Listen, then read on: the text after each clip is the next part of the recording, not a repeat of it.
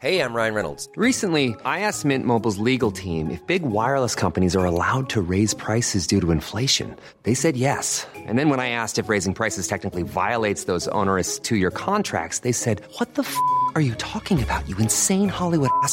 So to recap, we're cutting the price of Mint Unlimited from $30 a month to just $15 a month. Give it a try at mintmobile.com slash switch. $45 up front for three months plus taxes and fees. Promo rate for new customers for limited time. Unlimited more than 40 gigabytes per month. Slows. Full terms at mintmobile.com.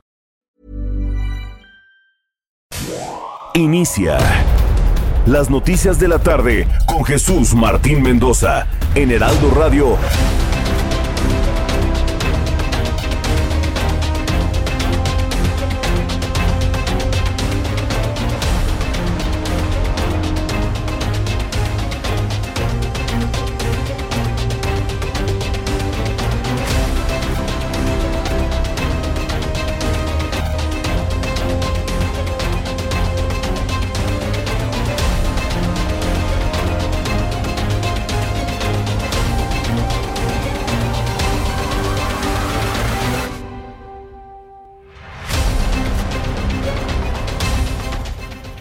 Las 6 de la tarde en punto en el tiempo del centro de la República Mexicana. Qué gusto que nos estén acompañando ya aquí en las noticias de la tarde. A nombre del titular de este espacio, Jesús Martín Mendoza, le doy la más cordial bienvenida. Yo soy Manuel Zamacona, arroba Zamacona al aire. Ya tarde de miércoles, estamos a mitad de semana, hoy es 16 de junio del año 2021, prácticamente, pues ahora sí, a mitad del calendario, a mitad de año. Y bueno, pues con una jornada de miércoles bastante intensa, eh, sobre todo por la mañana, ¿no? ¿No? Ya dieron a conocer lo que tuvo que ver con esta falla estructural, que fue la causa del desplome en el metro.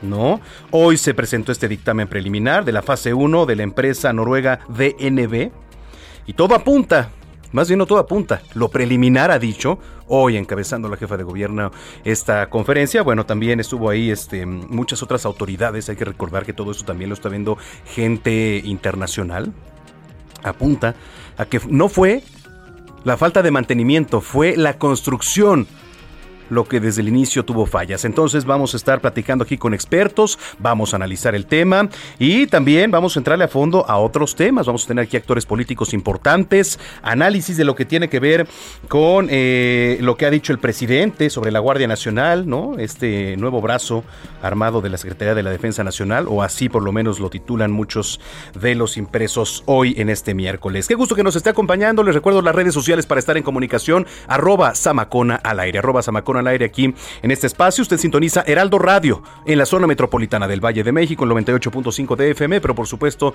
que saludamos a todos los que nos sintonizan a lo largo y ancho de la República Mexicana, con la mejor cobertura Heraldo Media Group. Em, pues está ya prácticamente encapotándose, ¿no? Como todas las tardes, aquí seguramente una probabilidad de lluvia al menos del 80%. Aquí en la zona centro, que estamos por cierto transmitiendo completamente en vivo desde Insurgentes Sur número 1271, aquí en Torre Carrachi. Aquí están las instalaciones en el piso 3, Heraldo Media Group. Hoy 16 de junio, que por cierto, hay una página que siempre me gusta eh, meterme, que es diainternacionalde.com www.diainternacionalde.com. Hoy, por ejemplo, 16 de junio se celebra el Día Mundial de las Tortugas Marinas el Día Mundial de las Tortugas Marinas, que bueno, uno de los animales más amenazados ¿eh? del planeta y a su vez, pues uno de los más longevos, llevan en tierra desde la era de los dinosaurios unos, ¿qué será?, 200 millones de años atrás prácticamente.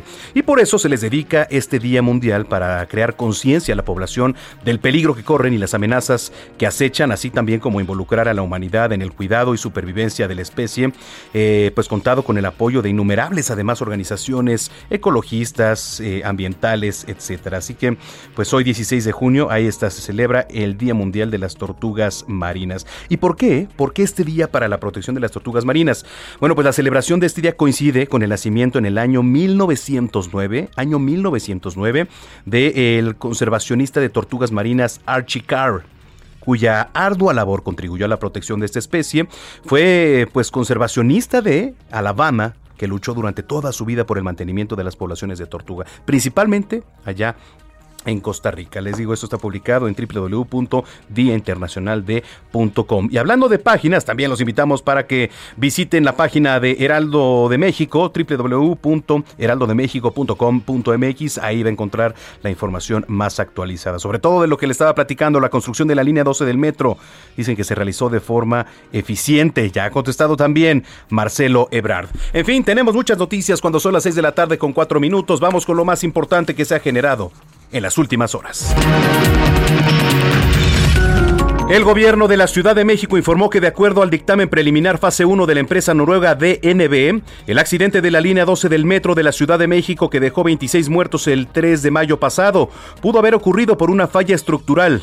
Sin embargo, reiteró que la Fiscalía General de la Justicia de la ciudad va a determinar las responsabilidades por esta tragedia. Es la voz de la jefa de gobierno, Claudia Sheinbaum. El día de hoy hemos recibido y se ha presentado ante los medios la versión 1 del primer reporte de la empresa DNB, que está contratada por la Secretaría de Gestión Integral de Riesgos y Protección Civil del Gobierno de la ciudad para conocer la verdad técnica y científica y el dictamen causa raíz del trágico incidente. Quiero insistir nuevamente que este es un primer dictamen, que falta todavía una segunda fase y una tercera fase que será entregada en los siguientes meses, en donde habrá una revisión tanto de materiales, pruebas como revisiones documentales.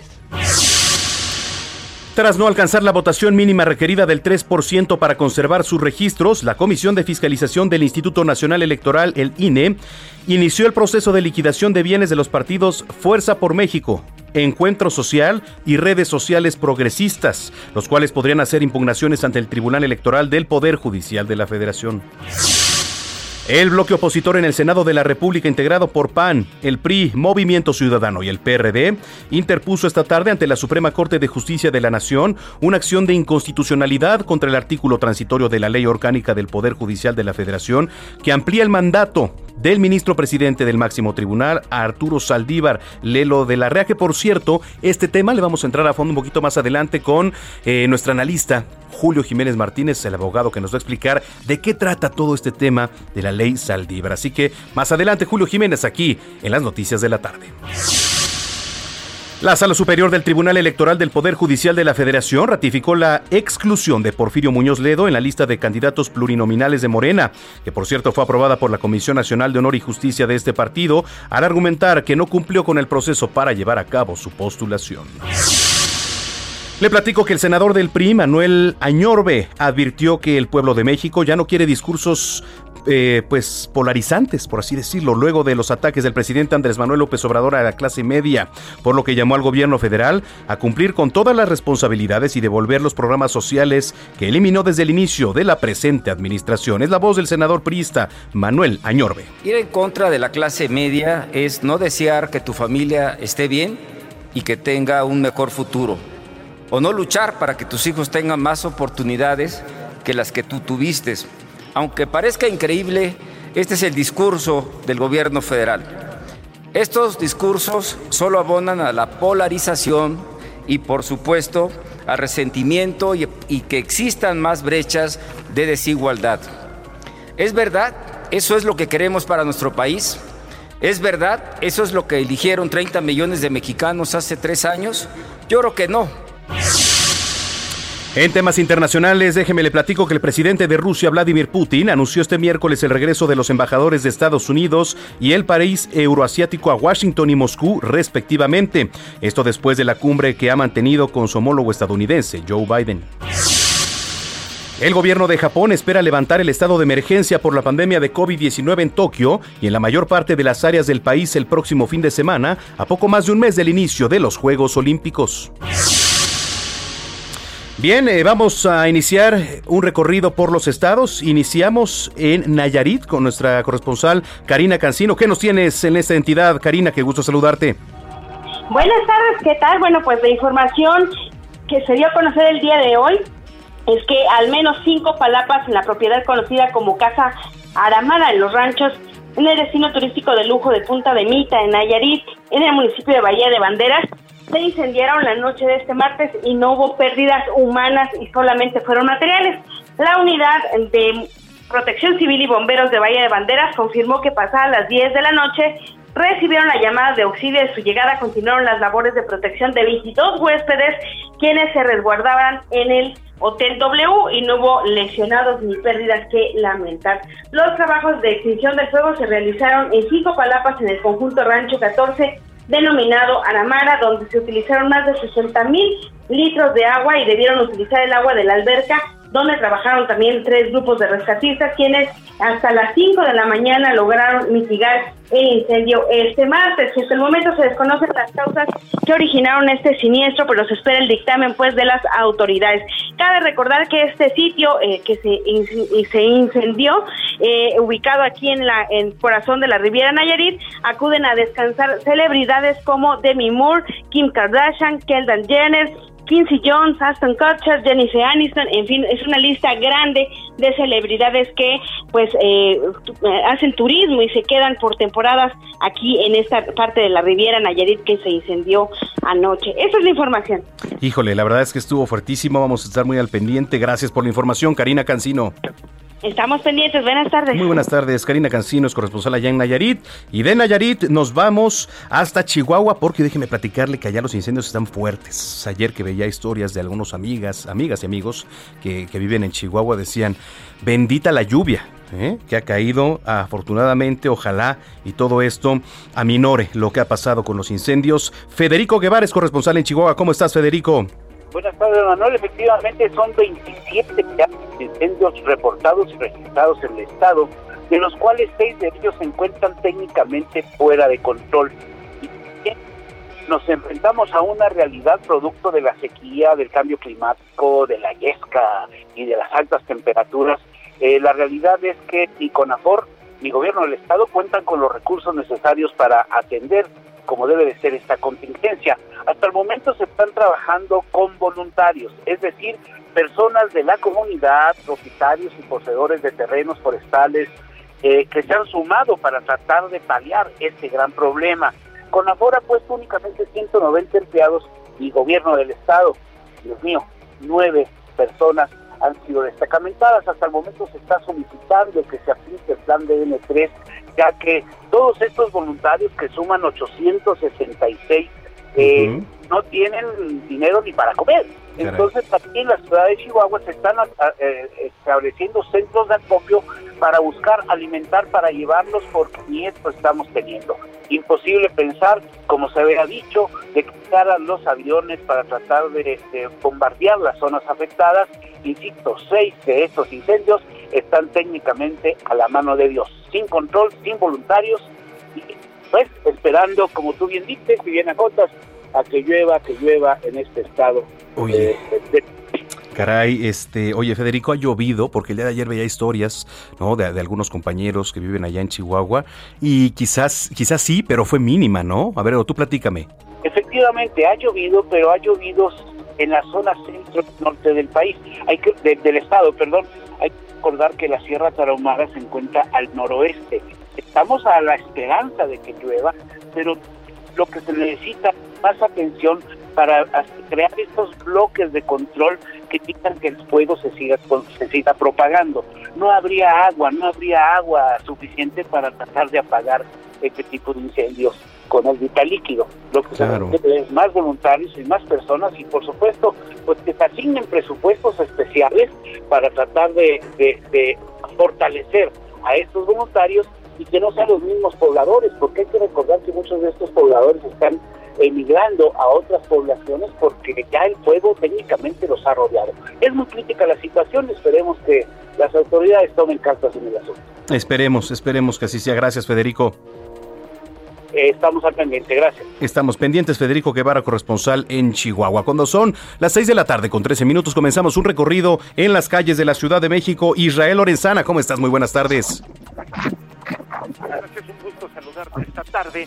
Ya te tengo información para nuestros amigos que se desplazan a través de la zona de Tlalpan, procedentes precisamente del centro histórico y con dirección hacia Viaducto y Churubusco, para encontrar la circulación en algunos puntos a vuelta de rueda. No hay muchas alternativas para nuestros amigos que van con dirección hacia la zona del periférico, hacia Xochimilco. No nos queda más que pedirles que por supuesto se armen de paciencia y anticipen su paso por varios minutos. Doctor Bertis puede ser una opción esta tarde. El sentido opuesto a través de Tlalpan, la circulación sin ningún problema se presenta como una buena alternativa para quien va con dirección hacia la zona de San Antonio Dad o más adelante para los que se incorporan a 20 de noviembre con dirección hacia el Zócalo Capitalino. Únicamente hay que manejar con mucha precaución. Manuel Zamacona, la información que te tengo. Gracias Israel Lorenzana, nos escuchamos más tarde. Hasta luego. Hasta luego en otro punto. Javier Ruiz, ¿cómo estás Javier? Adelante. Muy bien, Manuel, ¿qué tal? Te saludo con gusto recorriendo la zona norte de la Ciudad de México a través del eje central en su tramo 100 metros. El avance todavía es bastante aceptable, al menos para quien se desplaza del circuito interior y esto en dirección hacia el eje 4 norte o bien para continuar hacia Montevideo. En general, el avance todavía es bastante aceptable, solo hay que moderar la velocidad. El circuito es donde tenemos ya problemas viales una vez que se deja atrás la Avenida Marina Nacional y esto en dirección hacia los ejes 1 y 2 norte, más adelante también para llegar a la incorporación con la Avenida de los Insurgentes. El sentido opuesto lo que pudimos observar, el mayor rezago es justamente llegando a la avenida Tiers y finalmente lo que corresponde a la avenida de los insurgentes, aunque presenta carga vehicular, el avance es constante, al menos de fortuna, y esto en dirección hacia el paradero del metro Indios Verdes. En sentido opuesto, en general, el avance es bastante aceptable, bastante viento es también el que tenemos en la zona norte de la ciudad, no está además, por supuesto, manejar con bastante precaución. De momento, Manuel, el reporte que tenemos. Perfecto, estamos pendientes, nos escuchamos más tarde, Javier. Claro que sí, estamos atentos. Buena tarde. Muy buena tarde y cerramos contigo este recorrido. Gerardo Galicia, ¿cómo estás, Jerry? Muy bien, mi querido Manuel, excelente tarde, amigos del Heraldo Radio. Tenemos fuerte movilización en la colonia Roma. El motivo, un automovilista fue baleado en plena Avenida de los Insurgentes. Esto ocurre justo llegando a su cruce con la calle de Durango y por ese motivo tuvimos incluso cierres a la circulación. Lamentablemente el automovilista presenta dos impactos de bala y ya rápidamente fue llevado a un hospital todavía con vida. El vehículo es una camioneta de color gris y lo que nos informan de manera extraoficial es que fue un ataque directo. Cabe mencionar que ya los elementos de la Policía Capitalina han enganchado este vehículo y lo trasladan a la agencia correspondiente del Ministerio Público. Llama la atención que no esperaron a los agentes de la Fiscalía General de Justicia de la Ciudad de México para poder tomar detalles de esta situación y ya poco a poco comienza a mejorar la circulación. Si van a utilizar Avenida de los Insurgentes, dejando atrás la glorieta con el mismo nombre con rumbo a la zona sur de la capital, por ello encuentran movilización policiaca y todavía bastantes problemas para transitar. De referencia, mi querido Manuel, está la estación del Metrobús Durango, donde también tenemos bastantes efectivos de la policía capitalina y los, eh, los sujetos que disparan al automovilista logran escapar por calles de la colonia Roma. Por lo pronto, el reporte seguimos muy, muy pendientes. Caray, bueno, pues vamos a estar muy pendientes. Gracias. Oye, a ver, ¿en qué parte de Insurgentes fue esto, Jerry? Justo en su cruce con la calle de Durango, mi querido Manuel. Como referencia, unas cuantas calles luego de cruzar la glorieta de los insurgentes hacia la zona sur de la capital y de hecho muy cerca ya de las oficinas centrales de la policía capitalina. Caray, no bueno, imagínate. Gracias, estamos al pendiente, pero el pan nuestro ¿eh? se puede decir terrible, pero así ocurre de repente en las calles de la capital. Sí, sin duda, mi querido Manuel, y como siempre ocurre, logran escapar estos sujetos armados en una motocicleta. Imagínate. Gracias, Gerardo. Hasta luego. Hasta luego, Gerardo Galicia, en las calles de la capital. Así culmina este recorrido en las calles. Si usted tiene algo más que reportar, si usted ha visto alguna anomalía, algo fuera de lo común, eh, y qué tristeza decir que a veces esto se vuelve común en las calles de la ciudad, pero sí es cierto, este, escríbame, arroba Samacona al aire. Ahí, eh, a lo largo de este espacio, usted sabe que vamos a estar leyendo sus comentarios, sugerencias, opiniones y puntos de vista. Bueno, un día como hoy, ocurrieron muchísimas cosas y parte de estas efemérides la resume mi querido Abraham Arreola. Adelante.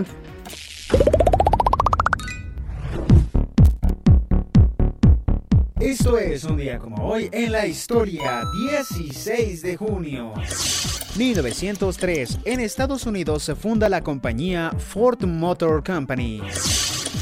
1904, en Dublín, el escritor irlandés James Joyce comienza su relación con Nora Barnacle. Años después, utilizará esta fecha como la del día en que transcurre su novela más conocida, Ulises. 1911 nace IBM como una empresa de computación, tabulación y grabación en Endicott, en Nueva York. 1960 se estrena la película Psicosis de Alfred Hitchcock. 1958 fallece José Pablo Moncayo, compositor y director de orquesta mexicano más conocido por su guapango. Además, hoy es el Día Internacional de la Solidaridad con el Pueblo de Lucha en Sudáfrica. También es el Día Internacional de las Remesas Familiares. Es el Día Internacional del Niño Africano Y en Sudáfrica es el Día de la Juventud. Por cierto, en Argentina es el Día del Ingeniero y el Día del Biotecnólogo. Y por último, en Panamá es el Día Nacional del Trovador y Poeta de la décima panameña. Amigos, esto fue un día como hoy en la historia. Gracias. Gracias, Abraham Arreola. Son las 6 de la tarde ya con 19 minutos en el tiempo del centro. Vamos a entrar de lleno a la información. La nota del día, lo que será seguramente primera plana en muchos de los diarios de circulación nacional. El gobierno de la Ciudad de México presentó el peritaje preliminar del accidente en el metro. Ahí en la línea 12, en la conferencia de prensa estuvo nuestra compañera Jessica Moguel, quien nos trae toda la información. ¿Cómo estás, Jessica? Gusto saludarte. Muy buenas tardes. Muy buenas tardes, Manuel. Así es, te saludo con muchísimo gusto. Como bien lo mencionas, hoy se dio a conocer la fase 1 del dictamen preliminar para conocer las causas del colapso en el tramo elevado de la estación Olivos, la estación de la línea 12 del metro. Según el peritaje técnico científico, Manuel, la, el colapso habría sido provocado por una falla estructural asociada al menos a seis deficiencias en la construcción de la obra. ¿Cuáles son estas deficiencias, Manuel? Pues bueno, se trata del proceso de la soldadura de los pernos Nelson, el cual fue, tuvo fallas, también fallas en la porosidad y falta de fusión en la unión del perno trave, falta de pernos Nelson en las traves de que conforman el conjunto del puente, diferentes tipos de concreto en la tableta, soldaduras no concluidas o mal ejecutadas y una mala supervisión y control dimensional en las soldaduras de filete. Eh, quien dio lectura a este peritaje técnico fue el secretario de Obras y Servicio, Jesús Esteban Medina, y así comentó cuáles fueron estas causas. Daños observados, deformación de las traves del lado poniente, secciones T1, T7 y T6, sobre patines y almas que las conforman, y roturas en las almas de las traves T1 y T7 del lado poniente con sistemas de contraventeo, perfiles de ángulo y sus placas de conexión. Derivado de la revisión física y documental, operativamente la línea 12 venía trabajando en condiciones normales, de acuerdo con sus protocolos o programas de traslados y como parte de sus actividades preventivas. Manuel, eh, déjame comentarte que entre los hallazgos más representativos de este peritaje preliminar se encuentra la evidencia de la deformación y fractura en las vigas que conforman el puente de concreto de acero en la trave sur. Esto es importante, Manuel, porque en esta sección se encontraba el tren rodando en el momento del incidente. También se detectaron desplazamientos de las traves, pernos de soldados, diferentes tipos de, de, concreto, como ya lo habíamos comentado, que presumiblemente se deben a modificaciones hechas en el campo y a la posición por diseño de los pernos. También revela el peritaje, Manuel, que eh, no se colocaron la totalidad de los pernos requeridos en el plano diseño. En una imagen que eh, rescataron de, del peritaje se muestran en una 12 y en otra solamente tres pernos. Respecto a las inspecciones, Manuel, en los rieles no contemplaron defectos importantes y calificaron el estado de, de los rieles como normal. Tampoco encontraron evidencia obvia de una falla o grieta preexistente en la superficie que ya inspeccionaron. Sin embargo, comentaron que van a verificarlo con pruebas de laboratorio adicionales. En la conferencia de prensa, Manuel estuvo presente la jefa de gobierno, Claudia Sheinbaum, quien informó que se trabaja en un proyecto ejecutivo de refuerzo y rehabilitación de la línea 12 y en un mes van a dar a conocer el proyecto ejecutivo. Quienes van a encabezar este proyecto están los ingenieros Sergio Alcocer Martínez, Bernardo Gómez González, Raúl Jan Priguiat, Juan Manuel Mayoral, Rubén Alfonso Ochoa Torres y por supuesto también José María Riobó Martín, quien eh, bueno destaca también por ser uno de los principales constructores del presidente Andrés Manuel López Obrador. Si te parece, vamos a, ver cómo comentó la jefa de gobierno capitalino Claudia Sheinbaum este proyecto ejecutivo. Ellos deberán presentar en un mes este proyecto ejecutivo.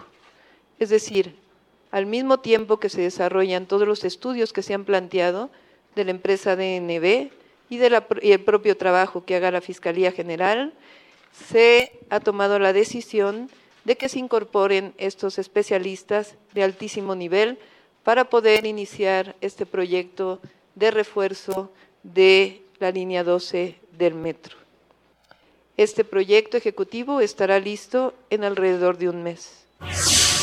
Manuel, finalmente eh, comentarte que la empresa noruega DNV va a mantenerse eh, revisando los diseños de, del proyecto de la construcción de este tramo de la línea 12 del metro. Por lo pronto, en la segunda fase de este peritaje técnico-científico se va a dar a conocer el 14 de julio y será el 30 de agosto cuando podamos conocer los detalles de la tercera fase.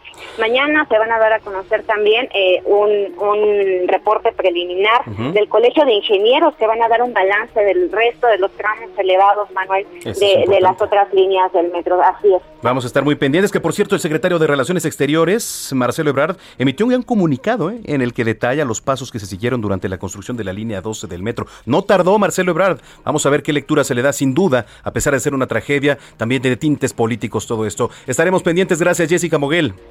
Muy pendientes, Manuel, un abrazo. Igualmente, igualmente para ti, muy buenas tardes, Jessica Moguel, con el informe. Son las 6 de la tarde con 24 minutos. Vamos a ir a una pausa, no le cambie, tenemos más aquí en las noticias de la tarde. Soy Manuel Zamacona, regresamos.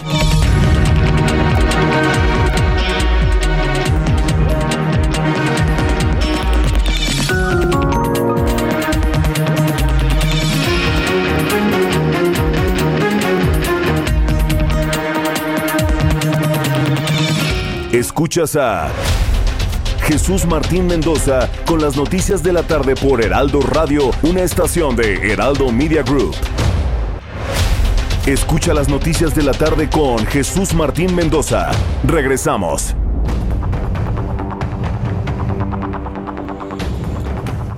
Son las 6 de la tarde con 30 minutos, las 6 de la tarde con 30 minutos en el tiempo del centro de la República Mexicana. Gracias por continuar con nosotros aquí en las noticias de la tarde. Bueno, todavía seguimos en esta resaca electoral, por supuesto, y estamos tan contentos de que haya sido una jornada histórica en muchos sentidos, de que la gente saliera a votar, de que la gente participara en la Ciudad de México, en las diversas entidades donde se votaron eh, diferentes cargos, por supuesto, de elección popular. Y eh, como usted sabe, aquí en Heraldo Media Group le hemos dado voz a distintos actores políticos y hoy me da mucho gusto recibir aquí en las noticias de la tarde en la cabina de Heraldo Radio a Lorena Cuellar, quien, bueno, pues ya el pasado domingo el, el Consejo General del Instituto Tlaxcalteca de Elecciones entregó la constancia de mayoría a Lorena Cuellar Cisneros, que la acredita como gobernador electa de Tlaxcala para el periodo 2021-2027. Lorena, bienvenida. Hola, ¿qué tal? Qué gusto estar nuevamente aquí en el Heraldo. Gracias, gracias a todos. Pues antes que nada, este, muchas felicidades. Estábamos platicando fuera del aire y seguramente es muy importante eh, platicar sobre esto, ¿no? Te ha convertido ya en la candidata más votada de la historia de la entidad. Así es. Sí, y también Tlaxcala pues dio un ejemplo enorme porque hubo muchísima participación, cerca del 65%, y Tlaxcala fue eh, el, el estado donde hubo mayor participación de la ciudadanía y nos colocó en primer lugar nacional y eso pues también nos da muchísimo gusto. Por supuesto. Además la, la, paridad de género en estos últimos comicios, ¿cómo has visto la paridad de género en general? Ahora sí, este, valga la redundancia, eh, en estos tiempos, Lorena. Pues mira, siempre ha sido mucho más difícil uh -huh. hacer política para una mujer. Yo pues ya llevo muchos años en la política, pero me tocó ser diputada eh, únicamente con hombres y era la sí. única mujer y me tocó eh, pues luchar mucho para ser presidenta municipal de la cabecera y también pues eran 19 competidores y yo era la única mujer y así pues me ha pasado muchas pues muchas etapas de mi vida han sido complicadas uh -huh. porque pues como que la política no la concibes tanto como para que una mujer pueda estar en la política me tocó como senadora impulsar la ley para que muchas mujeres hoy puedan ser eh, diputadas, eh, gobernadoras, presidentas municipales y que realmente exista la equidad de género. Y pues hoy es una realidad y ver que hoy hay tantas mujeres, también gobernadoras, que salimos electas, uh -huh, uh -huh. mujeres presidentas municipales y diputadas, y eso pues dará también un giro a la forma de gobernar, uh -huh. porque pues hoy se nos va a dar la oportunidad también a las mujeres de demostrar que podemos hacer las cosas y que somos buenas administradoras y que también nos gusta hacer política pública para nuestro Estado. Digo, nada más para poner en contexto, 305.468 votos, estábamos uh -huh. platicando de eso. La gente se ha volcado a votar, cosa que nos da muchísimo gusto la participación ciudadana. ¿Cuál es el Estado que guarda Tlaxcala eh, eh, hoy día? Pues mira, tenemos un Estado que tenemos que llegar a transformar. Uh -huh en el tema de la seguridad, en el tema de la salud y en el tema del desarrollo económico. Son tres grandes temas que hoy Tlaxcala pues requiere que trabajemos mucho eh, y sobre todo que la ciudadanía también participe.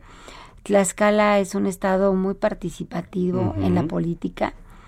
De hecho, pues eh, hay una gran participación siempre cuando hay votaciones.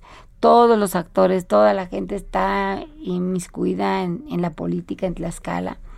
Y eso hace que, en mi caso, y más ahora con esta pues alta responsabilidad esta votación que nos dieron, pues de cumplir con las expectativas, de que todas esas propuestas que hicimos en campaña, de todo lo que vamos a hacer en el tema de salud, de seguridad y de desarrollo económico, se plasmen como una realidad y eso es lo que vamos a ir a hacer, a trabajar muy fuerte con los ciudadanos y a lograr que pues Tlaxcala sea ejemplo nacional. Estamos platicando con Lorena Cuellar, ahora gobernadora electa del de, eh, estado de Tlaxcala. Eh, hace unas semanas apenas platicábamos durante tu candidatura, Lorena, en Heraldo Televisión, me decías que sí, efectivamente uno de los temas era la salud, ¿no? Por el tema de la pandemia que aún no se acaba, que, que afortunadamente pues ya con esto de las vacunas va disminuyendo el tema de hospitalizaciones, pero la seguridad que ahorita tocabas, ¿no? Algo prioritario, algo que la gente anhela, que, está, que esté segura. ¿Por dónde comenzar en ese tema? Eh? Mira, nosotros vamos a invertir como nunca en la más alta tecnología, vamos a coordinarnos con la Guardia Nacional, con el Ejército, para que realmente toda esa tecnología que, que se va a invertir, pues eh, realmente se trabaje eh, en coordinación con todas las instituciones de seguridad que hay en el Estado y también de las, las federales y que podamos realmente blindar al, al estado. Tlaxcala es muy pequeño, pero colinda con muchos estados que también pues eh, nos, nos mandan de alguna manera eh, pues algunos problemas. Y ahora por eso tenemos también que blindarlo en, en esa situación y tener mucha coordinación con los... Eh, este gobernadores también de, de las zonas de, la zona colindante. Oye, eh, y también tiene sus maravillas turísticas. Ah, Me platicabas, ¿eh?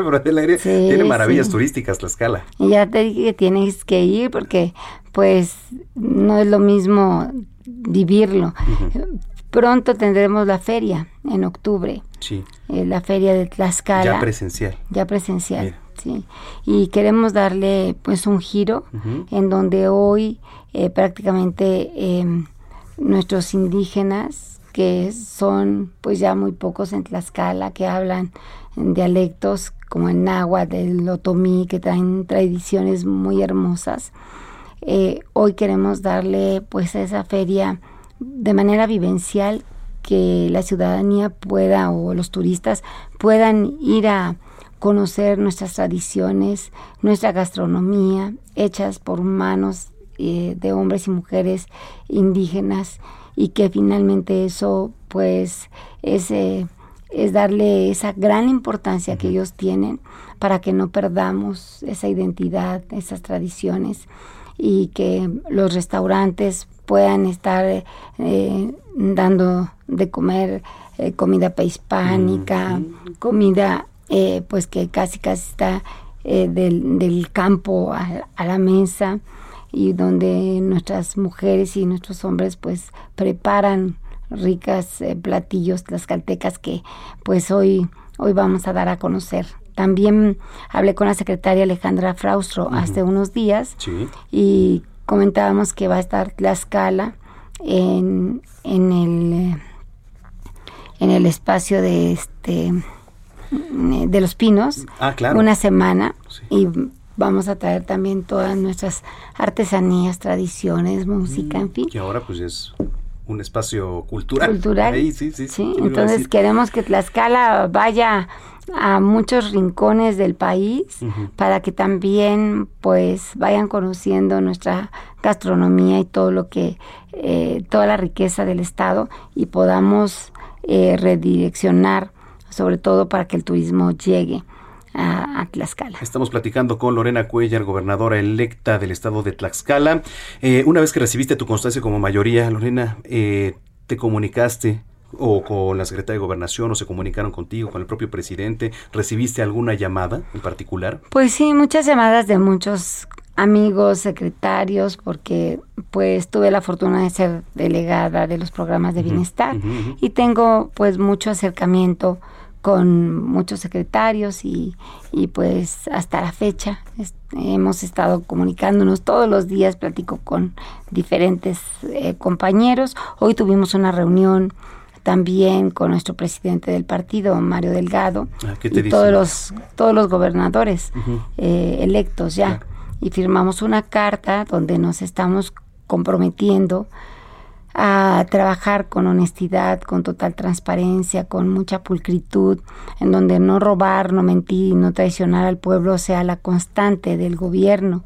Eh, es una carta en donde nos estamos comprometiendo a, a ver por la gente que menos tiene. Es una carta que pues habla de todo un, pues los ideales que tenemos nosotros que que eh, atender y que servir pues al pueblo, en mi caso, de Tlaxcala. Oye, finalmente, y yo te lo pregunté hace unas semanas, ¿cuál era el mensaje en ese momento para los tlaxcaltecas?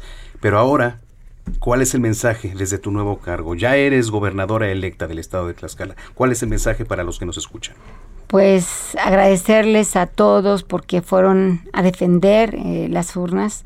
Fue un, una elección difícil el día de la elección fue muy complejo para todos, mm. vivimos situaciones muy complicadas y la ciudadanía salió no nada más a votar, sino a cuidar eh, la democracia y eso lo valoro mucho y decirles a todos los tlaxcaltecas y a quienes no son de Tlaxcala que eh, Tlaxcala estará en buenas manos, que vamos a trabajar incansablemente, que se va a notar el trabajo que lleguemos a hacer y la gran transformación que hagamos en nuestro estado. Es un estado pequeño, pero que pues en años no se ha visto pues un desarrollo lamentablemente. Hoy lo vamos a ver y en estos seis años de gobierno habré de entregar muy buenas cuentas a Tlaxcala, seré una buena gobernadora. Y a lo largo de, este mandato pues vamos a estar en comunicación si lo permites contigo, claro que sí, Manuel. Muchas gracias. Gracias. Gracias al Heraldo por acompañarnos, por también estar eh, al pendiente de pues de todos los candidatos, porque tuvieron mucha apertura para todos. Y pronto vamos a ir por allá a, ah, ver las delicias turísticas. Ya quedamos. claro ¿eh? que sí, Manuel. Gracias, Lorena Cuellar. Gracias, gracias por todo, Manuel. Les agradezco mucho. Lorena Cuellar es eh, candidata, gobernadora electa, perdón, del estado de Tlaxcala. Bueno, pues ahí está, son las 6 de la tarde ya, con 41 minutos en el tiempo del centro del país. Eh, antes de ir a pausa, hace unos minutos platicábamos sobre lo que se ha presentado en, de la falla estructural del desplome del metro. Fíjese, no tardó en contestar Marcelo Ebrard del canciller, ¿eh? aseguró que la construcción de la línea 12 del metro se llevó a cabo de forma eficiente. ¿Por qué? Pues porque lo que el dictamen decía era otra cosa prácticamente. O sea, lo que decía es que hubo fallas en las estructuras, no en el mantenimiento, ¿eh? en la construcción. Luego, efectivamente, de que las autoridades de la capital ya presentaran este primer dictamen, el canciller publicó un mensaje en el que detalló pues cuáles fueron las consideraciones que se tomaron en cuenta al emprender la edificación de la obra durante su administración como jefe de gobierno en la capital. Él puso Respaldo la realización de las indagatorias periciales y técnicas que sean necesarias para determinar las causas del accidente y deslindar las responsabilidades a las que haya lugar. Esto señala Ebrard. Y después dice, durante la administración a mi cargo, promoví la construcción de la línea 12 del metro como una obra con visión social, a fin de gestionar la edificación de una obra de una manera eficiente, transparente y pública. Adopté los que, a mi juicio, y desde el ámbito de mi competencia, eran los pasos adecuados a seguir. Y después, bueno, viene ahí un comunicado que yo le invito a que lo vea a través de su cuenta en Twitter, que es arroba m-ebrard arroba m-ebrard. Esto lo publica el canciller. Y por otra parte, quien también eh, ahorita no apareció en el escenario fue el ex jefe de gobierno Miguel Ángel Mancera. ¿Qué ha dicho Miguel Ángel Mancera? Pues bueno, también salió a hablar, ¿eh? ya desde el Senado Eh, el ex jefe de gobierno, Miguel Ángel Mancera, se pronunció tras el primer peritaje por el desplome de este tramo Tezonco-Olivos de la línea 12. Destacó que no existan cargas políticas en estos primeros resultados presentados por la empresa noruega DNB, por lo que confió que así se conserve. Y bueno, al ser cuestionado sobre los daños sufridos en este tramo elevado de la línea 12, tras los sismos de 2017, cuando pues él era jefa de jefe de gobierno, Mancera explicó que se hicieron trabajos ese mismo año en donde se invirtieron las curvas 11 y 12 para reforzamiento y la columna 69 donde se encontró que no había anillos, trabajos que hicieron empresas expertas y de los que obra un informe del Senado. Es la voz del jefe del ex jefe de gobierno Miguel Ángel Mancera. Se ha mostrado una investigación así sin ningún tipo de carga política, una investigación de una empresa que me parece una empresa seria, que está realizando, pero que hoy se ha anunciado que también estará participando el Colegio de Ingenieros y que estará participando otras instancias. Qué bueno, eso me parece que abonará también en la investigación. Eh, yo quiero confiar, como lo he dicho desde la vez anterior, en que así será. Sí, pues evidentemente eh, hay varias posturas, eh, ya salió el canciller y sobre todo actores que tienen que ver con este tema de la línea 12, que es Marcelo Ebrard, Miguel Ángel Mancera y Claudia Sheinbaum. Los tres se han pronunciado. Pero también, por supuesto, hay otras reacciones. La vicecoordinadora del PAN en el Senado, Kenia López, advirtió que detrás de la construcción de la línea 12 hubo corrupción y ambición política, por lo que existen culpables por sus fallas de origen, de mantenimiento, que derivó en la tragedia que cobró la vida de 26 personas y dejó casi otro centenar de heridas. Kenia López afirmó que la culpa de esta tragedia tiene nombre y también tiene apellido dijo que se llama Marcelo Ebrard y Mario Delgado, por su negligencia en la compra de materiales no adecuados, y Claudia Sheinbaum por no corregir el exceso de vibraciones en las vías.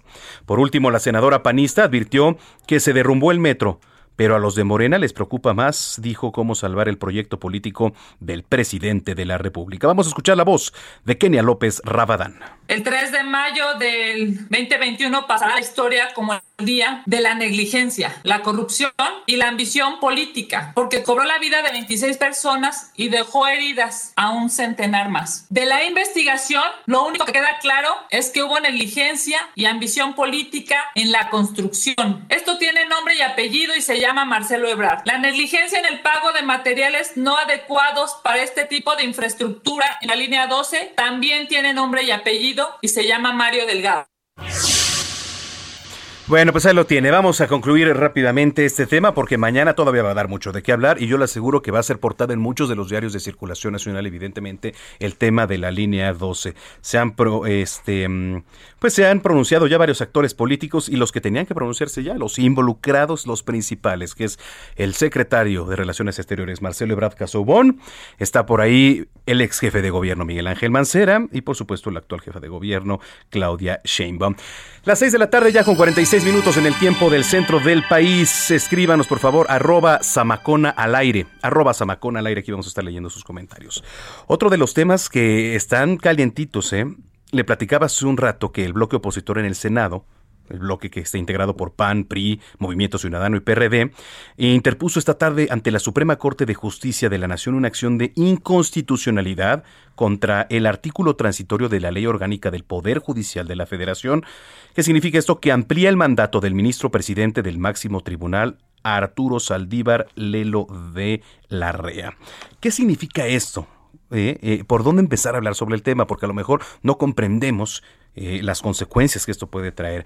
Aquí, hoy, en Noticias de la Tarde nos acompaña en cabina de Heraldo Radio el doctor Julio Jiménez Martínez, que además eh, pues es colaborador de, este espacio de Heraldo Media Group y a quien le doy la más cordial bienvenida como siempre. Querido Julio. Manuel, ¿qué tal? Muy buenas tardes, gracias por la oportunidad. Eh, un tema sin lugar a dudas pues relevante, que ha generado mucha polémica. ¿Por dónde comenzar a hablar sobre este tema de lo que se le ha llamado incluso la ley Saldívar? Mira, esto obedece a una reforma constitucional muy importante, una reforma que vino a modificar la estructura, la operación, a prevenir prevenir actos de corrupción en la ley orgánica del Poder Judicial de la Federación. El problema aquí surgió no por la ley reforma a la ley orgánica, surge a consecuencia de una adición de última hora al décimo tercer transitorio en esta reforma a la ley orgánica.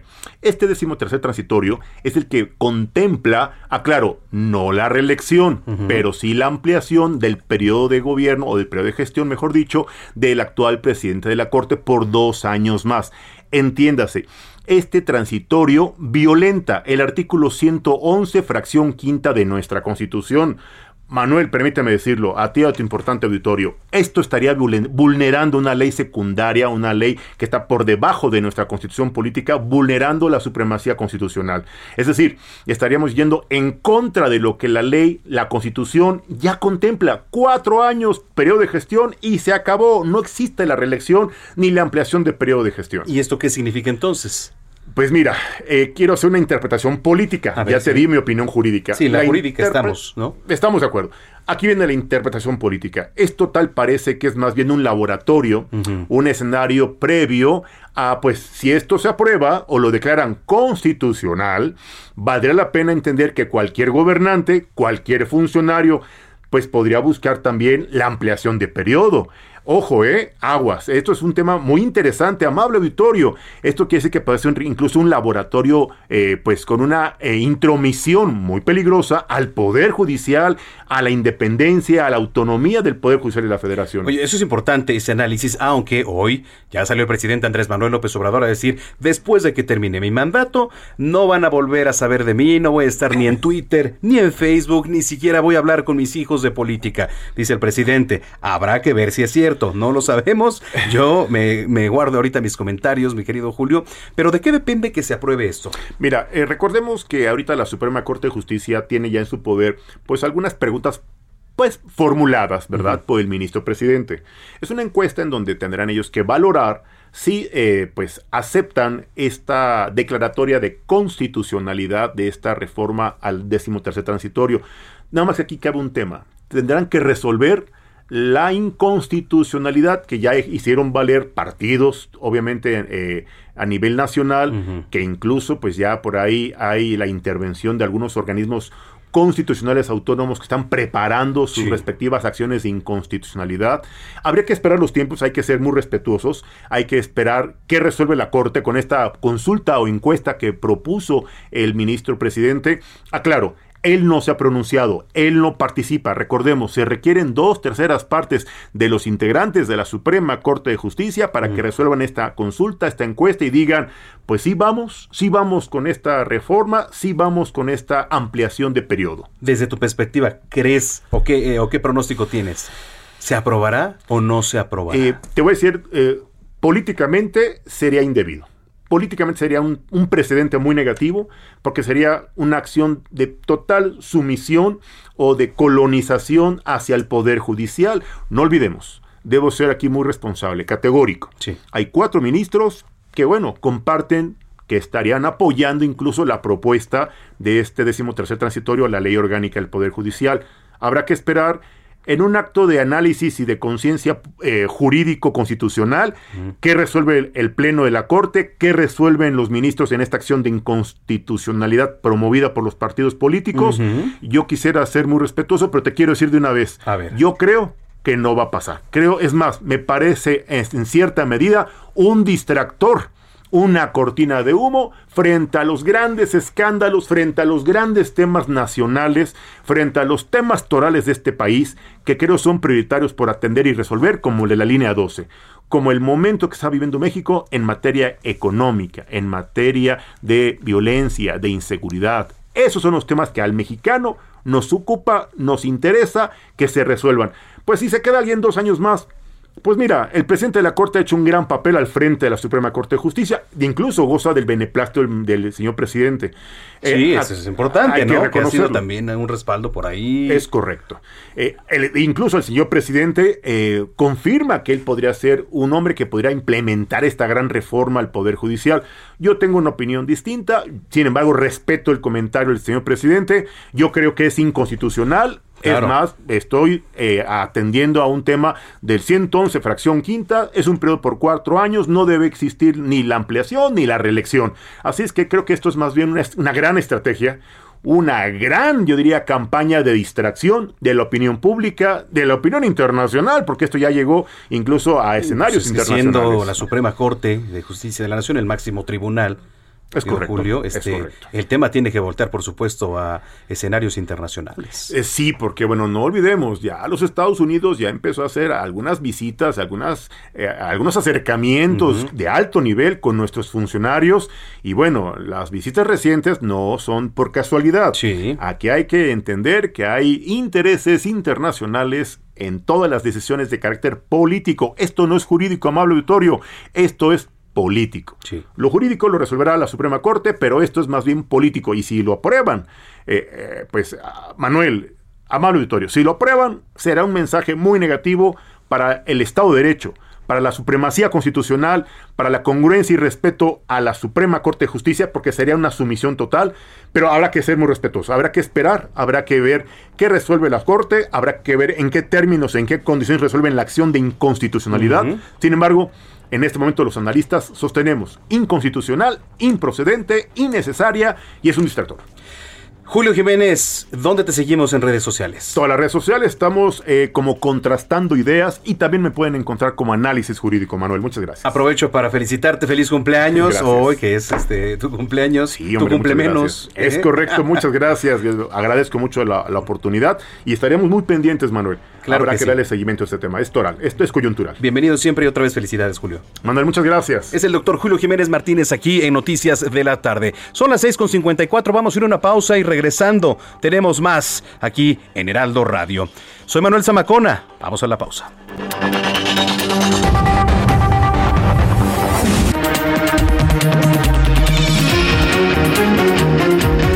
Escuchas a Jesús Martín Mendoza con las noticias de la tarde por Heraldo Radio, una estación de Heraldo Media Group.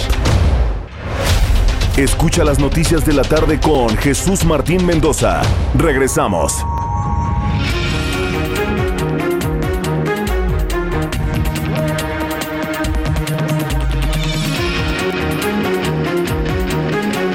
Ya son las 7 de la, pues no sé, tarde-noche, para que no digan, porque a veces, oiga, todavía hay luz, es la tarde, y algunos, es que a partir de las 7 entra la noche, bueno, pues la tarde-noche, o como usted le gusta llamar, si gusta la tarde, la tarde, si gusta la noche, la noche. Pero bienvenidas, bienvenidos a este espacio que son las noticias de la tarde, a nombre del titular Jesús Martín Mendoza, le doy la más cordial bienvenida, le saluda Manuel Zamacona aquí en este espacio. Este, mm, bueno, pues gracias, gracias por sus comentarios, de verdad, muchísimas gracias. Nos escriben aquí en las redes sociales, ¿quién? ¿A quién? A, a- ah, Palitos y Bolitas, que ya está en Heraldo Televisión. Bueno, pero aquí están las noticias. Yo no sé qué esté haciendo Palitos y Bolitas, que por cierto ya los saludé por ahí. Este... Oiga, gracias. Qué barbaridad lo que nos platicaba nuestro compañero Gerardo Galicia hace unos momentos sobre este automovilista que fue baleado en plena avenida de los insurgentes. Estos que les llaman motocicarios, ¿no? Un par de veces, tas, tas, dos tiros. Ocurre afuera del Metrobús de Durango, en la Roma, prácticamente, a cinco calles de las oficinas centrales nada más de la policía. A cinco calles de la policía. ¿Y usted qué cree que pasó? Pues que se pelaron estos tipos. Se pelaron estos tipos. Eh, muchas gracias a todos los que nos escriben. Um, y lo- los invitamos a que lo siga haciendo arroba samacona al aire, arroba samacona al aire. Bueno, eh, ya ve que estuvimos platicando aquí con Lorena Cuellar, candidata, este, mm, gobernador electa de Tlaxcala, y en unos minutos también vamos a tener por aquí a Laura Beristain. ¿Quién es Laura Beristain? Bueno, pues también candidata a reelegirse en el municipio de Solidaridad, Quintana Roo. ¿no? Ella ya interpuso una denuncia ante la Fiscalía General de la República por el delito de violencia política contra la mujer en razón de género. Ya va a estar aquí en unos minutos con nosotros también. Eh, y como usted sabe, al inicio de este espacio le platicaba que hoy es Día eh, Internacional o Día Mundial, como guste llamarle, de las tortugas marinas. Pero ¿qué se celebra también este 16 de junio? 16 de junio, fíjese, se celebra el Día Internacional del Niño Africano. El 16 de junio se celebra en el mundo el Día Internacional del Niño Africano, que es una fecha en la que se trata de hacer eh, pues reflexionar acerca de las necesidades y de los problemas graves que tienen muchos niños en el continente africano. Por cierto, el VIH, la inestabilidad política, las guerras, el hambre, la falta de sanidad, educación, son solo algunos ¿eh? de los problemas de los que son víctimas silenciosas millones de niños. Pero bueno, así las cosas. Y para honrar la memoria de los que se manifestaron en aquel acto valiente, o así se le llama la fecha que se estableció, porque el 16 de junio de 1976, miles de escolares de la raza negra tomaron las calles de Soweto, allá en África, protestando por la, pues, ínfima, así lo dice aquí la nota, ínfima calidad de la educación que recibían. ¿Cuál fue la consecuencia de esta manifestación? que fueron tiroteados muchos de los jóvenes de los niños ese mismo día. Así que bueno, se hace por supuesto un homenaje. Y cuando son las 7 de la tarde con 3 minutos, vamos con lo más importante que ha ocurrido en las últimas horas. En entrevista para El Heraldo Radio, la gobernadora electa de Tlaxcala, Lorena Cuellar, destacó los puntos clave para llevarse el triunfo en las elecciones del pasado 6 de junio, en las que recibió casi 306 mil votos, una de las cifras más altas para un candidato en la entidad, por lo que se comprometió a trabajar en tres grandes temas que son la seguridad, la salud y el desarrollo económico. Tenemos un estado que tenemos que llegar a transformar en el tema de la seguridad, en el tema de la salud y en el tema del desarrollo económico. Son tres grandes temas que hoy Tlaxcala pues eh, requiere que trabajemos mucho eh, y sobre todo que la ciudadanía también participe. Tlaxcala es un estado muy participativo en la política. De hecho, hay una gran participación siempre cuando hay votaciones. Todos los actores, toda la gente está inmiscuida en, en la política en Tlaxcala. El Tribunal Electoral del Poder Judicial de la Federación confirmó y reiteró que Morena sí se aprovechó de los programas sociales del gobierno federal, particularmente del programa de vacunación contra COVID-19, el cual intentó adjudicarse indebidamente, por lo que confirmó la multa impuesta de 268.860 pesos y que se dé vista a la Fiscalía Especializada en Delitos Electorales para investigar el actuar del partido.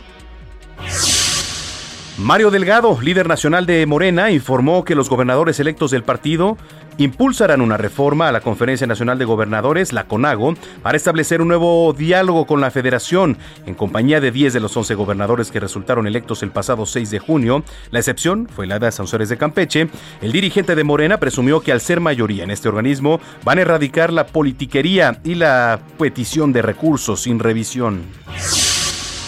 El Congreso de Baja California aprobó el matrimonio igualitario, en lo que representó el tercer intento de la presente legislatura para lograr la unión de este tipo ante la ley. Fueron 17 votos a favor, 4 en contra y una abstención, cuando el Congreso de Baja California aprobó los dictámenes 59 y 60 de la Constitución y el Código Civil estatales para legalizar la unión de personas del mismo sexo.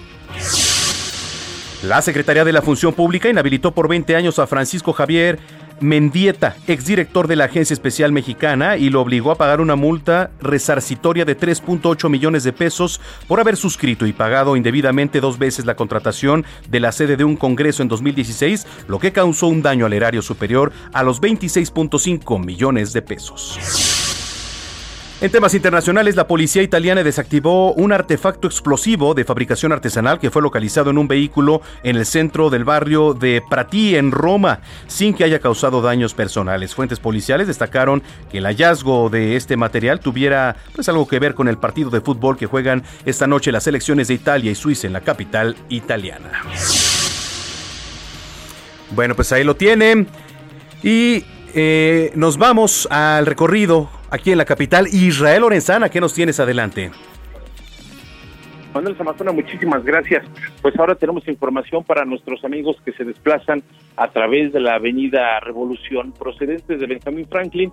Van a ubicar ya algunos asentamientos, principalmente al cruce con viaducto y más adelante con dirección hacia la zona de Miscuac o Barranca del Muerto.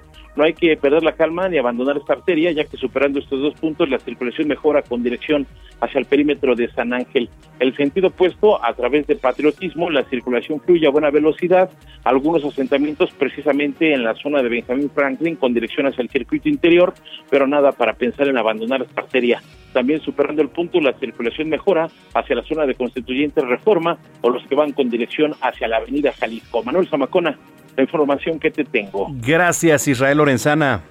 Hasta luego. Hasta luego. En otro punto, Javier Ruiz, adelante. Hola Manuel, ¿qué tal? Te saludo con gusto. Continuamos recorriendo la zona norte y oriente de la Ciudad de México. Para esta hora vamos a encontrar ya problemas de viales, al menos para quien transita sobre la avenida Oceanía y su continuación la avenida 608. Prácticamente el mayor problema que usar el circuito interior. Más adelante también avance complicado para llegar a la avenida 412. El sentido opuesto de la avenida 608, en general el avance constante desde la avenida central, desde la zona de periférico, esto en dirección hacia el circuito interior, en general supera los 50, 60 kilómetros por hora, solo hay que moderar la velocidad del circuito, este sí con problemas viales desde la estación del metro Oceanía, y esto en dirección hacia el aeropuerto internacional de la Ciudad de México, más adelante también para cruzar la zona del viaducto y el eje 4, en sentido opuesto, con las mismas condiciones vehiculares desde la calzada general Ignacio Zaragoza, la circulación es complicada y lenta para llegar al eje 1 norte y más adelante también para llegar hacia el entronque con la avenida 608. De momento, Manuel, el reporte que tenemos. Estaremos pendientes. Gracias, Javier Ruiz. Estamos atentos, buenas tardes. Muy buena tarde. Cerramos contigo, Gerardo Galicia. Adelante, Jerry. Seguimos muy atentos de lo que ocurre en la colonia Roma Norte, Miguel Manuel. Ya informamos de un automovilista que fue baleado en plena avenida de los insurgentes. Elementos policíacos con una grúa orillaron la camioneta con los impactos de bala y en estos momentos están trabajando peritos de la Fiscalía General de Justicia de la Ciudad de México. Esto ocurre en el carril de extrema derecha, justo en la parte que es para los ciclistas en la ciclovía eh, rumbo a la zona sur sobre Avenida de los Insurgentes.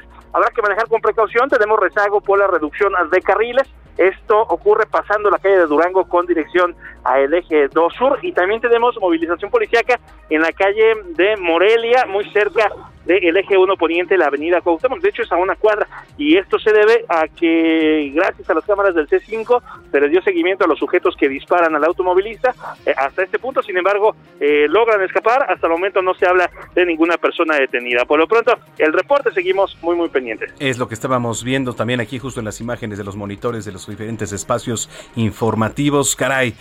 Eh, bueno, ¿qué te puedo decir? Pero sí, este, estaremos muy pendientes y cualquier cosa estamos en comunicación, Gerardo. Con todo gusto, quiero Manuel. Excelente tarde. Igualmente para ti, Gerardo Galicia, en las calles de la capital. Y de la capital vámonos hasta Puebla, porque no para ¿eh? ahí de crecer este mega socavón. Eh, ya, por cierto, comenzó a, a, tragarse algunos sembradíos que están por ahí cerca. Hay una nueva grieta. Claudia Espinosa, ¿cómo estás? Qué gusto saludarte. Hola, muy bien, te saludo con gusto a ti y a todos los amigos de Heraldo. Como lo mencionas, pues se ha incrementado el tamaño de esta grieta, eh, lo que era el camino que conducía a la casa, que bueno, pues ya fue tragada por el socavón aquí en el municipio de Juan Cebonilla. La secretaria de Gobernación en el estado, Ana Lucía Gil Mayoral, manifestó que continúan con el monitoreo de varias grietas, puesto que no es la única y que pues algunas han aumentado su tamaño. Se está valorando ya en estos momentos ampliar a más de 300 metros el radio de seguridad, sobre todo, bueno, porque eh, tenerse algún eh, percance con las personas que acuden a la zona a tomar este sitio como un eh, sitio turístico. También ha señalado que, bueno, de acuerdo con los datos preliminares, las nuevas grietas únicamente se ubican a solo unos metros donde estaba la casa de la familia eh, Sánchez. También, pues, están con las investigaciones a través del Instituto Politécnico Nacional. El gobernador Miguel Barbosa señaló que estarán trabajando con el Ayuntamiento de Juan Cebonilla para agilizar la entrega del predio en el cual, pues, se edificará la vivienda que se le dará a la familia Sánchez en este municipio y también señaló que pues todo el plan de desarrollo que se tenía para esta comunidad tendrá que ser modificado sobre todo porque no se sabe hasta qué punto podría estar creciendo este socavón. Es la información que ha surgido este día aquí en Puebla. Qué bárbaro, estoy viendo las imágenes, este está impresionante ¿eh? esta grieta, pero en fin, vamos a ver qué, eh, qué tal actúan las autoridades y en comunicación contigo, Claudia Espinosa, gracias. Muy buena noche. Muy buena noche, Claudio Espinosa desde Puebla. Déjenme le platico que una jueza vinculó a proceso a Iván Márquez, Iván Márquez es director del Instituto Municipal de Cultura de Saltillo, quien está acusado del delito de acoso sexual. Ante su situación jurídica, el funcionario pidió al ayuntamiento licencia para separarse de su cargo de manera temporal, la cual será otorgada. A diez meses ya de la denuncia presentada por cuatro miembros de la comunidad artística de Saltillo por el delito de acoso sexual, el ministro publicó, este, pues ya, formuló este miércoles la imputación contra Márquez y la jueza Griselda Elizalde, quien presidió la audiencia, consideró suficientes los argumentos de la Fiscalía y determinó vincular a proceso al funcionario municipal. Bueno, desde Saltillo nos vamos ahora hasta Cancún. Alejandro Castro, ¿qué nos tienes? Muy buenas tardes. ¿Qué tal? Muy buenas tardes. Comentarte que luego de 15 meses de inactividad, el turismo de cruceros se reactivó en Quintana Roo con el arribo el crucero Adventure of the Seas eh, proveniente de las Bahamas. Este navío de la empresa Royal Caribe International atracó en el puerto de la isla Cozumel alrededor de las 6.30 am y partió esta misma tarde con alrededor de 1.068 pasajeros para continuar su itinerario del, en el mar por siete días. El gobernador de Quintana Roo, Carlos Joaquín González, señaló que, eh, bueno, esto es una satisfacción para el, el, del retorno de cruceros que permitirá la reactivación económica en la isla. Eh, comentarte que estos eh, cruceristas vienen vacunados, el 94% de ellos, y el resto se trata de menores de 16 años de edad que que no aplican para esta vacuna. Eh, este turismo pues representa un aliento para la isla Cozumel, toda vez que depende en gran medida de esta actividad económica. Los comerciantes se dijeron pues satisfechos porque eh, retorna esta actividad que les atrae eh, una derrama económica anual hasta el 2019 de, de más de 1.272 millones de pesos. Esta derrama, como bien sabemos, cayó en el año 2020 hasta 470 millones de, de dólares, perdón, eh, por lo cual pues esperan que este año y el próximo ya inicie el proceso de reactivación tras una fuerte crisis de más de 15 meses. Híjole, bueno, pues estaremos muy pendientes. Muchas gracias por la información, Alejandro. Muchas gracias. Buena tarde. Muy estudio. buena tarde. Alejandro Castro es corresponsal allá en Quintana Roo. Este, vamos con más información. Y las finanzas están en la voz de Héctor Vieira. Adelante. La Bolsa Mexicana de Valores cerró la sesión de este miércoles con una pérdida del 0.65%, luego de retroceder 329.08 puntos, con lo que el índice de precios y cotizaciones, su principal indicador, se ubicó en 50.579.10 unidades.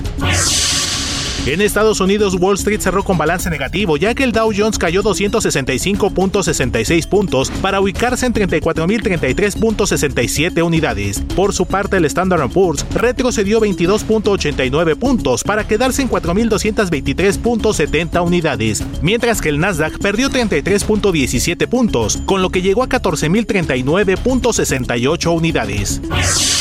En el mercado cambiario el peso mexicano se depreció 0.74% frente al dólar estadounidense, al cotizarse en 20 pesos con 13 centavos a la compra y en 20 pesos con 24 centavos a la venta en ventanilla. El euro por su parte se cotizó en 24 pesos con 35 centavos a la compra y 24 pesos con 49 centavos a la venta. La Reserva Federal de Estados Unidos mantuvo sin cambios los tipos de interés en el rango de entre el 0 y 0.25% en medio de una creciente preocupación por el repunte de la inflación, la cual reconoció podría ser mayor y más persistente de lo anticipado. La Comisión Nacional del Sistema de Ahorro para el Retiro dio a conocer que entre enero y mayo del presente año, los retiros por desempleo de las AFORES crecieron 28.4% a tasa anual, lo que significa que los trabajadores sacaron de su cuenta individual 8.618 millones de pesos, 1.900 millones de pesos más que en el mismo periodo del año pasado. El presidente de la Asociación de Bancos de México, Daniel Becker, aseguró que una reforma fiscal pensada para grandes contribuyentes no preocupa a los banqueros del país, toda vez que se consideran como uno de los sectores más regulados en México. De acuerdo con datos del INEGI y el Banco de México, por la falta de cruceros en los 15 meses de pandemia, los destinos de México dejaron de recibir cerca de 673 millones de dólares, equivalente a 13.400 millones de pesos. La Comisión Nacional para la Protección y Defensa de los Usuarios de los Servicios Financieros, Conducef, reveló que desde el inicio de la pandemia ha recibido cerca de 60.000 controversias, de las cuales el 43% están relacionadas con fraudes electrónicos. Informó para las noticias de la tarde Héctor Vieira. ¿Qué tal, eh? Ese, ese soy yo. Informó para las noticias de la tarde Héctor Vieira. Me gusta, me gusta. Las 19 horas con 16 minutos. El Instituto Nacional Electoral comenzó formalmente el proceso de liquidación del Partido Encuentro Solidario. ¿Qué hizo? Nada. Redes sociales progresistas, ¿qué hicieron? Recabar por ahí algunos actores, figuras públicas. ¿Trascendieron? Nada. Fuerza por México y también, eh, bueno, Fuerza por México trascendió nada. Una vez que perdieron su registro tras los resultados de las elecciones del 6 de junio, iba a ver que en las próximas elecciones, tanto redes sociales progresistas, este, como Encuentro Solidario, que antes era eh, el PES también, ¿no? Partido Encuentro Social, luego fue Partido Encuentro Solidario, y a ver qué otra cosa se inventan para los próximos comicios, que, que lo único que quieren, pues ya sabe qué es, ¿no? Nuestra lana. La Comisión de Fiscalización realizó la... Eh, insaculación, así se llama, insaculación, para designar a los interventores que serán responsables de la liquidación de los partidos, pues de acuerdo con el procedimiento, una vez que se confirma con los cómputos distritales cuáles partidos no lograron el 3% de la votación, la comisión debe designar de inmediato a un interventor que será el responsable e intermediario directo del uso y destino de los recursos y bienes del partido político durante el periodo de prevención. Bueno, pues ahí lo tiene. Oiga, otra cosa. A ver, usted sabe eh, qué función tiene la CONAGO, que es la Conferencia Nacional de Gobernadores, que ya existe desde hace bastante tiempo. La Conferencia Nacional de Gobernadores que reúne eh, en muchos periodos, digamos, y, de manera eh, periódica a todos los gobernadores de las entidades, de todos los partidos políticos, ¿para qué? Para llegar a acuerdos en materia de salud, en diferentes eh, áreas como son la seguridad, por supuesto, el turismo, en fin, sirve para muchas cosas y para muchos consensos. ¿Pero qué cree? El presidente nacional de Morena, Mario Delgado, se reunió este miércoles con los gobernadores electos de su partido, o sea, de Morena, a quienes recordó su compromiso, sí, con la gente para tener gobiernos honestos, gobiernos austeros, aunque también se planteó la desaparición de la Conferencia Nacional de Gobernadores, que es la CONAGO, a la que calificó como un instrumento para hacer politiquería. ¿Cómo ve? Politiquería le llama a la CONAGO. En conferencia de prensa donde estuvo acompañado de 10 de los 11 gobernadores morenistas electos, Mario Delgado señaló que algunos gobernadores concebían a la CONAGO como una instancia para pedir dinero al Ejecutivo cuando nunca revisaron en qué estaban gastando. Así lo va a proponer ¿eh? Mario Delgado, que desaparezca la Conagua. A ver, adelante. Nuestras gobernadoras y gobernadores electos también han planteado, nuestros gobernadores y gobernadoras, revisar la CONAGO, plantear un nuevo modelo de relación entre los gobiernos de los estados, de los cuales seremos mayoría, y la federación, y el presidente de la República. Se acabó la CONAGO como instrumento de politiquería. Yo no lo sé. Yo no sé si haya sido politiquería. A mí me tocó cubrir varias veces eh, temas trascendentes ahí en la Conferencia Nacional de Gobernadores, en donde se llegaban a distintos acuerdos. Ahora el presidente nacional de Morena, Mario Delgado, está proponiendo que este órgano desaparezca. Bueno, no no es un órgano, es, digamos, un consenso que es la conferencia. Eso es una conferencia nacional en donde se involucra a todos los gobernadores de todos los partidos políticos. Pero ahí lo tiene. Cuando son las 19 horas con 20 minutos, vamos a ir a otros temas no menos importantes, al contrario, que de verdad son importantes. Mire, eh, Usted estaba seguramente hablando hasta hace unos días de la campaña de vacunación para los adultos mayores, ahora ah, para adultos de 50 a 59 años, en lo que tiene que ver para la vacuna de el COVID-19. ¿No? Pero ¿qué pasa con la campaña de prevención para promover la vacunación de infantes en México? En la línea telefónica me da mucho gusto saludar a la doctora Andrea Catalina Enríquez. Ella es vocera externa para el portafolio de vacunas de Pfizer México. Doctora, gusto saludarla. ¿Cómo está? Muy buenas tardes. Hola, ¿qué tal? Mucho gusto en, saludarte, Manuel, y muchísimas gracias por el espacio que nos estás dando. Muchas gracias. Qué importante es hablar del tema de prevención para promover la vacunación de infantes en nuestro país. Mira, es un tema súper importante ahora, ahora más que nunca. Nuestras tasas de, vacunación han descendido. Em, en marzo nos dieron la indicación de quedarnos en casita para prevenir contagios contra COVID-19 y esto ha hecho que las tasas de vacunación desciendan. Y con el descenso de las tasas de vacunación, pues estamos en riesgo de otras enfermedades que son totalmente prevenibles con la vacunación. Te estoy hablando de sarampión, de rubiola, de parotiditis, de poliomielitis, de tétanos. Em, algo importante eh, de saber es que nosotros nos debemos de vacunar en todas las edades de la vida. Tenemos vacunas para los niños, tenemos vacunas para los adolescentes, para la mujer embarazada, para el adulto y eh, también para los adultos mayores. Entonces tenemos que tener en cuenta de tener al 100% nuestro esquema de vacunación porque son las, las enfermedades que tenemos en el esquema de vacunación súper importantes porque son enfermedades potencialmente mortales, potencialmente incapacitantes, incapacitantes incluso de, de por vida, como por ejemplo la poliomielitis. Sí, evidentemente. Eh, aquí en nuestro país, ¿qué tanta cultura de la vacunación tenemos? Sobre todo, hablo para los padres de familia, porque este mensaje va dirigido a los padres de familia hablando del tema de los infantes históricamente eh, México siempre ha estado en muy buenos lugares y, ha sido un ejemplo históricamente hablando. Sin embargo, desde el 2019 se vieron descensos de vacunación en todo el mundo y el problema ahora en 2020 con el confinamiento no solamente lo tenemos en México, lo tenemos en todo el mundo, diferentes eh, instituciones de salud, la OMS, la OPS, la CDC, nos hacen llamado, la UNICEF incluso, de poner al 100% nuestros esquemas de vacunación que han descendido tanto que estamos en, en riesgo de que ocurra eh, nuevamente la reemergencia de estas enfermedades.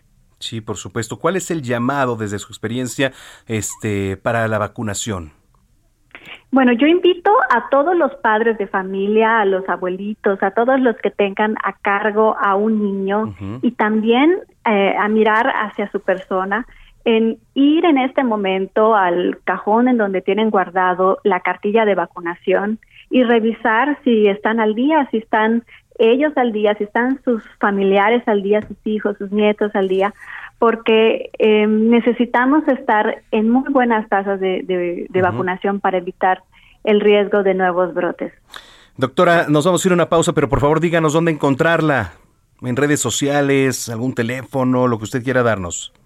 Sí, claro. Este, mira, eh, yo ahorita estoy a través de, Pfizer, entonces me pueden encontrar a, través de las páginas de ellos, por supuesto que sí. Y este, y les exhorto nuevamente a salir a vacunarse, no tengan temor, las vacunas son seguras, las vacunas nos eh, generan eh, mayor bienestar, pónganse su cubrebocas y vayan al centro de salud más cercano.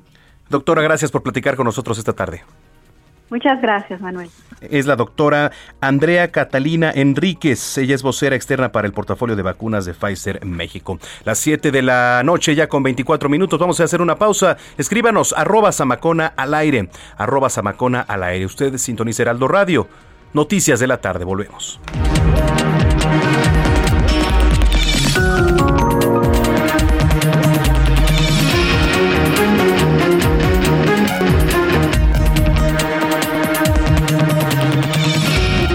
Escuchas a Jesús Martín Mendoza con las noticias de la tarde por Heraldo Radio, una estación de Heraldo Media Group. Escucha las noticias de la tarde con Jesús Martín Mendoza. Regresamos.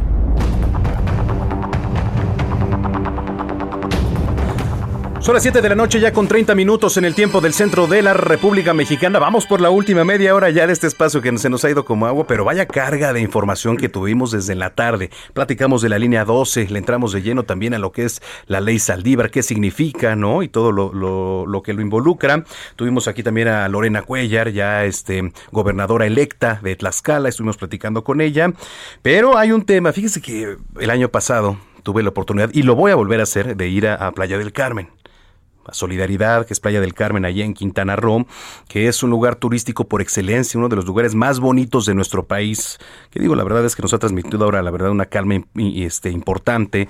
La lluvia, que afortunadamente se ha llevado el sargazo, que acomoda lata, ¿eh? Cómoda lata luego en estos lares.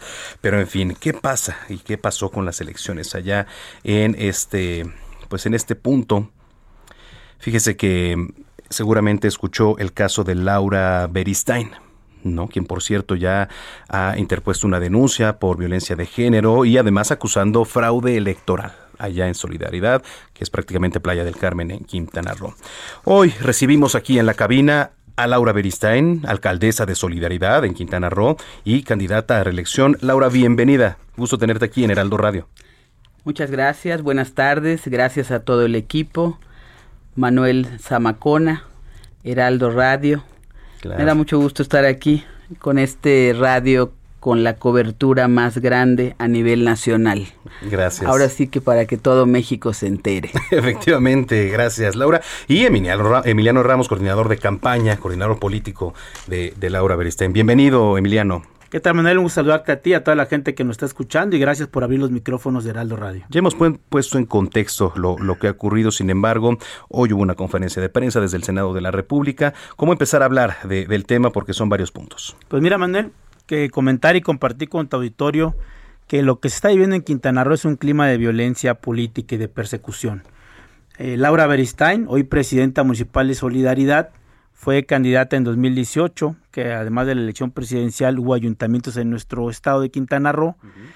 Y fue de los municipios que ganó Morena, pero fue el único municipio que desde el IECRO trataron de hacerle un fraude en el cómputo de la elección para no reconocer su triunfo. Después de una amplia movilización y de acciones jurídicas, se logró que se respetara el voto ciudadano, y es así como ella asume la presidencia municipal. Ya ha gobernado tres años, tres años un municipio que ha tenido toda la atención del gobierno federal que encabeza Andrés Manuel López Obrador, el municipio más visitado por Andrés Manuel en Quintana Roo, el municipio con mayor apoyo de programas federales, primer municipio que llegaron las vacunas a Quintana Roo, pero también el municipio más asediado desde el gobierno del estado, un municipio donde Laura ha sufrido eh, violencia de género, violencia política, una campaña de desprestigio, cualquier error se magnifica, cualquier acierto trata de disminuirse su impacto, eh, y que a pesar de eso, pues gobernó, le quitaron el, le quitaron el control del C4 en la transición rumbo a la toma de protesta. Su toma de protesta trataron de boicoteársela entre los regidores de la oposición, del PAN, del PRI, del PRD, coludido con algunos lamentablemente de Morena que en su inocencia política dejaron manipularse. Una presidenta municipal donde trató el gobernador de imponerle el mando único en el año 2019 mediante un decreto una presidenta municipal pues que ha sido víctima de una campaña de desprestigio. Pero a pesar de todo ello, los resultados de gobierno, de obra pública, de cero deuda, permitió que ahora, en este, en este año, donde nuevamente se reunieron las alcaldías, ella nuevamente lograra, lograra hacer, eh, eh, ganar la encuesta de Morena para ser nuevamente candidata a la presidencia municipal. Y es como yo llego eh, a colaborar con ella para coordinar su campaña. Y bueno, vivimos un clima de persecución durante la campaña de desprestigio. El propio Tribunal Electoral del Estado, a pesar de estar cercano más al Estado, al, gobierno del Estado, emitió medidas cautelares porque una serie de páginas que publicitaban muchas las acciones de gobierno eh, hacían una campaña eh, de desprestigio contra Laura. Llegamos a la jornada electoral, ya el mando único que en un momento impusieron feneció y sin embargo fue el municipio donde hubo la mayor participación de policía estatal, a pesar de ser el único municipio sin mando único. Que por cierto, aquí digo, poniendo un contexto, en los primeros minutos ¿no? del día de la elección, el pasado 6 de junio, por ahí se acusaba ¿no? de un comando de, policías estatales ingresando o irrumpiendo ahí en, su domicilio con armas largas, a media noche, pues podremos hablar del primer minuto, ¿no? Del 6, del día 6. Es correcto, a unas horas de iniciar la jornada electoral, la, madrugada entre el sábado para el domingo, se ejecutó una orden de cateo al domicilio de Laura Beristain. Entró un gran personal de la Fiscalía General del Estado, encañonaron a la familia de Laura con una supuesta orden de cateo que ahí había compra de votos. El resultado del cateo es nada, no hay nada, pero evidentemente fue un acto de intimidación a unas horas de arrancar la jornada electoral. Y bueno, este domingo vivimos el cómputo de la elección. Eso, eso es donde donde el presidente del Consejo Municipal de, del DIECO, de nombre Darwin Maldonado, hizo todo para evitar clarificar cómo quedó la votación. Y además los representantes de nuestra coalición, de Morena, del PT, del MAS y del Verde, le encararon al presidente del, del, Comité Municipal, del Consejo Municipal del DIECO, que es la OPLE local que organiza la elección, de cómo él tenía publicaciones en Facebook en contra de Laura Beristain. Entonces, pues fue un proceso electoral que en general en el país estuvo tranquilo, que en Quintana Roo permitió que Morena obtuviera ocho municipios, que, pero que particularmente en el municipio de Solidaridad, a toda esta campaña de violencia que lleva Laura sufriendo tres años, pues se hizo evidente en esta jornada electoral, se hizo evidente en el cómputo, han aparecido boletas ¿Cómo que quedaron? que trataban de tirarlas en la basura. Ellos decían que habían ganado por cinco puntos, en el cómputo aparece que estamos tres puntos abajo, pero Qué, curioso que nosotros ganamos más del 70% de las casillas y que ellos se llevan el triunfo con el 20% de casillas donde la, diferencia de votos es de más de 100 votos arriba y donde la participación de electores es arriba del 55%, mientras que en todo el municipio votó el 40% de electores. Viene la impugnación. Esto se llama casilla zapato. Nadie puede ganar una candidatura con pocas casillas ganadas. Y por supuesto que vamos a acudir a tribunales. Ya Laura convocó el día de ayer a la conformación del Frente por la Democracia en Solidaridad, donde aparte de las fuerzas políticas que nos acompañaron en la coalición, se ha sumado Fuerza por México, se ha sumado redes sociales progresistas, porque pues vivimos no solamente un fraude electoral, sino que además una campaña de acoso y persecución que cuando en el 2016 buscamos la alternancia política en Quintana Roo fue precisamente en contra del gobierno anterior que perseguía adversarios. Y hoy estamos viviendo nuevamente esta persecución. Ahora, sí, es importante y este sabemos, ¿no? Que por temas legales, este conocer la postura es importante. Ahora por el momento de Laura Beristain. Laura, ¿cuál es tu postura ante todo esto? Pues estoy agradecida de que me reciban varios secretarios, varios diputados federales, varios senadores. Eh, se me dio la instrucción cuando vine a expresarme la semana pasada con la ministra Olga Sánchez Cordero de iniciar las demandas en todas las instituciones que sean necesarias.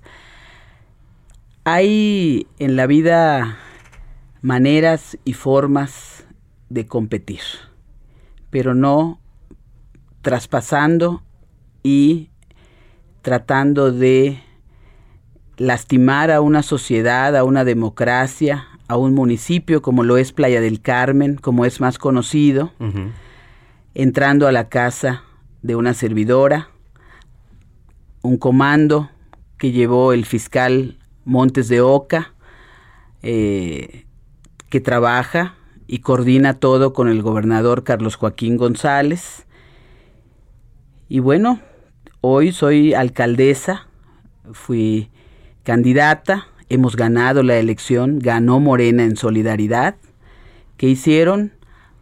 Metieron una intromisión del Estado de una manera inaudita, salvaje, inclusive, como te acabo de comentar, con allanamiento de morada a mi casa, a la casa de mis hermanos, de la ex senadora Luz María Beristain Navarrete, de Juan Carlos Beristain Navarrete, también político en México y en Quintana Roo.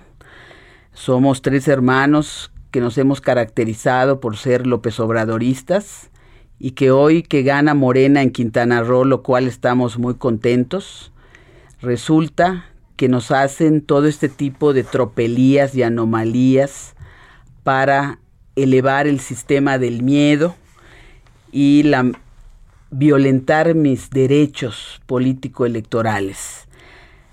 No lo vamos a permitir, no lo voy a permitir. Vengo hoy a la Ciudad de México a trabajar y también a expresar que voy a continuar con el trabajo como Cámara Garante del Pacto Federal a denunciar públicamente que Carlos Joaquín González, gobernador de Quintana Roo, ejerce violencia política de género de forma sistemática en mi contra desde el inicio de mi gobierno. Hoy estoy aquí para hacer público, para decir con claridad y con firmeza que Carlos Joaquín González traiciona la democracia impulsando un claro y evidente fraude electoral en Solidaridad Quintana Roo, que es Playa del Carmen, desde el gobierno del Estado, con recursos del Estado. Sin embargo, quiero dejar muy claro que no nos vamos a dejar. No se lo vamos a permitir porque estamos del lado de la verdad. Y la verdad la vamos a expresar las veces que sean necesarias en las instancias necesarias, por la vía jurídica, porque nos asiste la razón. Se violentó todo. Y también quiero decir, 15 presos políticos con expedientes inventados, jóvenes trabajadores del municipio de Solidaridad. Nos han querido hacer la vida imposible. Estamos de pie y adelanto que vamos a continuar recurriendo a todas las instancias que nos permita la justicia. Y vamos a llegar a todos los puntos para revisar el tema electoral. Tenemos todas las pruebas, las tiene la gente, nos respalda la sociedad de solidaridad, de lo cual me siento muy agradecida. Hemos trabajado en este trienio a tope con todas las adversidades naturales, desde llámese sargazo, eh, un tema de, de huracanes. tormentas tropicales, eh, la naturaleza de un municipio turístico, parálisis económica mundial, la pandemia del COVID, trabajando muy contentos. También estamos haciendo Tren Maya con Rogelio Jiménez Pons. Mm, justo, ¿eh? Estamos terminando el año pasado Todo Mi México Late con Román Meyer, que nos visitó ya cuatro veces el presidente de la República. Y lo más importante, te quiero decir, y sin temor a equivocarme, somos el municipio que trabaja más la izquierda del sureste de México. Contentos, optimistas, pero sí quiero reiterarte que Carlos Joaquín González ejerce violencia política de género en forma sistemática en mi contra desde el inicio de mi gobierno.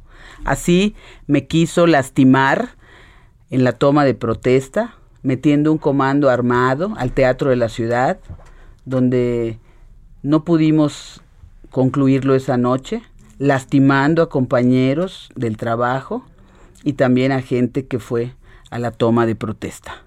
Hoy vengo a decirle a México y a decirle a Quintana Roo y a Solidaridad. Soy víctima de violencia política de género a manos del gobernador de Quintana Roo y exijo la liberación de los compañeros ilegalmente detenidos mm. y el cese de la persecución a Morena en Playa del Carmen. Puerto Aventuras, en solidaridad. Muy bien, eh, vamos a estar muy pendientes. La hora que viene ya nada más para finalizar, eh, Emiliano, entonces, los próximos días. Sí, pues bueno, un número uno, eh, en la vía electoral se va a presentar un recurso en los próximos días para buscar la nulidad de la elección. Una, nulidad, una elección amañada y, lo que, por supuesto vamos a acudir a tribunales, tenemos los elementos para comprobar la intervención del Estado y, y echar abajo esta, esta elección, pero también Laura Beristain y quienes la respaldamos, la gente de Soledad, vamos a acudir a otras instancias donde podamos denunciar esta violencia política de género, porque pues ha luchado mucho por la democracia en este país, para que siga habiendo todavía quienes piensan que el poder público implica la libertad de poder perseguir a quienes opinan diferente y piensan diferente. Entonces, no descartamos acudir a la Corte Interamericana de los Derechos Humanos, no descartamos presentar otros recursos legales ante la Fiscalía General de la República contra el gobernador de Quintana Roo y todos aquellos que estén violentando los derechos políticos de Laura Beristain. Estaremos muy pendientes. Emiliano Ramos, coordinador de campaña político de Laura Beristain, muchas gracias. Gracias a ustedes por el espacio. Sobre todo a ti, Laura Beristain, alcaldesa de Solidaridad, bueno, Playa del Carmen, allá en Quintana Roo. Gracias y estamos pendientes de tu tema. Gracias al Heraldo Radio, gracias Manuel Zamacona. Me da mucho gusto que tengan la cobertura más grande a nivel nacional y decirle a la gente, hago un llamado a la unidad de la democracia y hago un llamado a toda la gente que somos perseguidos políticos por pensar diferente, por trabajar bien, por cumplirle a la ciudadanía, por ser servidor público y trabajar adecuadamente, especialmente en estos momentos de violencia política de género a todas las mujeres. Hago un llamado a todas las mujeres para que nos mantengamos unidas en nuestro México y para apoyar la democracia. No vamos a permitir que nadie vuelva a entrar a nuestra casa. No lo vamos a permitir, por eso hoy vengo a expresarles. Se les pasó la mano, violentaron cualquier situación y eso no se vale. Vamos a continuar trabajando, apegado a derecho, pero nos vamos a expresar y a defender en todas las instancias de este nuestro México, que sí nos respaldan, que sí nos escuchan y que sí con quien podemos caminar para el México real que se necesita, donde las mujeres y los hombres seamos libres, pensadores y libres en una democracia en donde todos cabemos. Gracias, Laura. Ya son las 7 de la noche con 47 minutos en el tiempo del centro. Bien, es momento de... ¿Qué pasó con la cortinilla? ¿Sí? ¿Sí funcionó o no? Bueno, ¿qué les digo ya? Eh, es momento de ir con mi querido Mariano Rivapalacio, colaborador de Bienestar H aquí en Noticias de la Tarde. Mi querido Mariano, ya no habíamos coincidido, qué gusto saludarte. Querido Manuel, eh, ¿cómo estás? Muy buenas noches. No, pues bueno, siempre hay una oportunidad de platicar con nuestros amigos del Heraldo Radio y esta ocasión se presta. Fíjate que esta vez, Manuel, les voy a platicar sobre un estudio realizado por una firma líder en servicios profesionales de auditoría, impuestos y consultoría, que da a conocer datos muy interesantes, Manuel, de cómo la situación de la pandemia ha convertido para muchos la adversidad pues en un trampolín de crecimiento. El estudio divide la situación actual de las compañías mexicanas en tres categorías. Prósperas, sobrevivientes y resistentes. Las prósperas, es decir, un 34%, son empresas con crecimiento sostenido que aceleraron su transformación durante la pandemia. Las sobrevivientes, que son un 32%, han experimentado una disminución de ingresos previo a la pandemia. Sin embargo, se estima van a tener un declive mayor en los próximos tres años. Y finalmente las empresas resistentes, que es otro 34%, tuvieron un bajo crecimiento o un crecimiento que se mantuvo antes y durante la pandemia. El 79% de las empresas, de las empresas que son prósperas, Manuel, proyectan un crecimiento a corto plazo frente a un 7% de las sobrevivientes. Entonces, aquí la pregunta es, ¿cómo puede convertirse una compañía mexicana en próspera?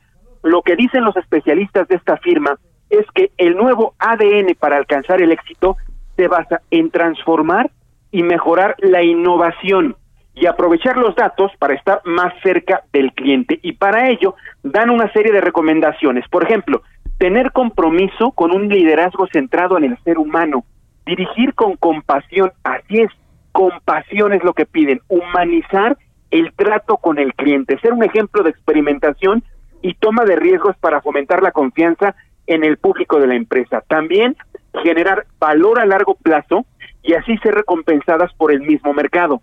También tener un diseño ágil. De esta manera dicen, tanto el liderazgo como la organización, Manuel, estarán estructuradas para actuar más ágilmente.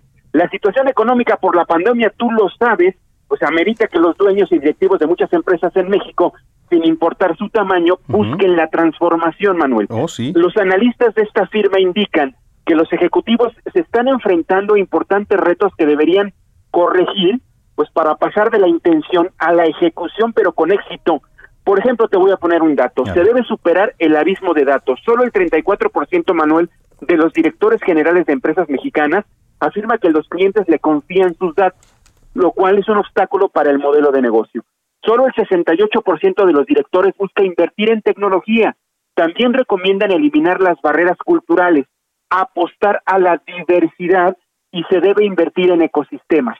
Por último, Manuel, quiero comentarte que se estima que el 65% de los directivos de empresas van a invertir en los próximos tres años en emprender con nuevas iniciativas de transformación. 46% cuenta con el apoyo de inversionistas y 22% afirma que las inversiones en la transformación serán cubiertas por una reducción de costos.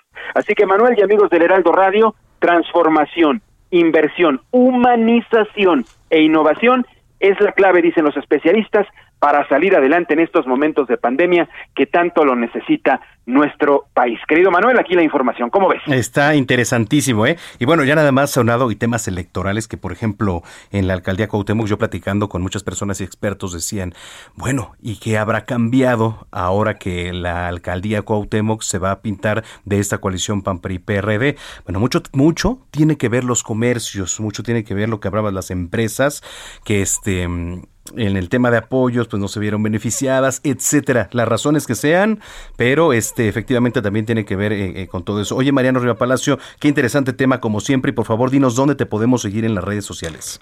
Claro que sí, querido Manuel. Estamos en Twitter. En Twitter me pueden seguir en estos momentos. JM Riva Palacio. De la misma manera estamos en Instagram. Y en Facebook aparezco como Mariano Riva Palacio Yáñez. Yo directamente, Manuel, contesto cualquier inquietud. Perfecto. Oye, pues nos estamos escuchando por acá y te mando un abrazo como siempre. Igualmente, querido Manuel, muy, muy buenas noches a todos. Buenas noches. Mariano Rivapalacio, colaborador de Noticias de la Tarde con Bienestar H. Nos escriben por acá, rapidísimo antes de irnos, dice Zamacona, buenas tardes, de casualidad, ¿sabes cuándo empieza la vacunación para los del cuarto piso en Tlalnepantla, Estado de México? No sabemos porque hasta hace dos semanas se publicó de lo de la vacunación de 50 a 59 años de edad y también a mujeres embarazadas. Pero vamos a preguntar y por supuesto, si mañana tenemos esa información, si mañana tenemos esa información, te la vamos a decir aquí, mi querido David Rico. Gracias por los que nos escriben. Y bueno, gracias a usted por habernos eh, sintonizado. Antes de irnos, déjeme el platico que la Fiscalía General de Justicia del Estado de Tamaulipas descartó que en este terrible accidente carretero de Reynosa que dejó un saldo de varios muertos y lesionados hayan participado civiles integrantes de un grupo armado. Se informó que policías e investigadores y peritos se presentaron en el lugar para procesar el área, recabar evidencias y realizar indagatorias correspondientes para determinar la causa y forma en que sucedieron los hechos. Derivado de los exámenes, peritajes de campo y entrevistas realizadas, se sabe que el autobús salió de la ciudad de Matamoros alrededor de la una de la mañana con dirección a Monterrey y que al filo de las tres de la mañana al circular por la citada vialidad, al tomar la curva conocida como el caracol, pues el chofer perdió el control de la unidad debido a exceso de velocidad, por lo que este transporte volcó sobre su lado izquierdo. Es de señalar que los estudios de alcoholemia y antidoping realizados al cuerpo del chofer arrojaron datos y resultados negativos. Así las cosas con este terrible accidente. Vamos a estar pendientes también de lo que ocurra, a ver si atrapan a estos tipos que balacearon eh, pues a plena luz del día a un a una camioneta y a un hombre sobre Avenida de los Insurgentes, a la altura del Metrobús Durango. Así las cosas en nuestro país. Usted está informado. Qué gusto que nos haya acompañado en las noticias de la tarde. A continuación, República H, en la voz de Blanca Becerril. Los dejo en compañía de la programación de Heraldo Radio y mañana nos escuchamos aquí en punto de las 6 de la tarde en las noticias de la tarde. A nombre del titular de este espacio, Jesús Martín Mendoza, soy Manuel Zamacona, arroba Zamacona al aire. Que pase una excelente noche y hasta entonces.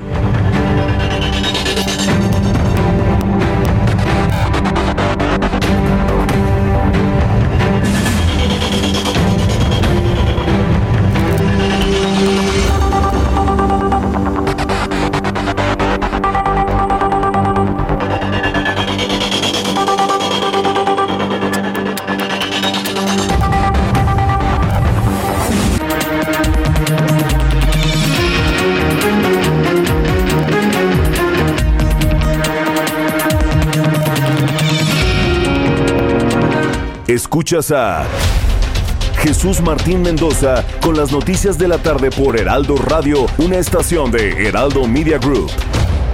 Heraldo Radio.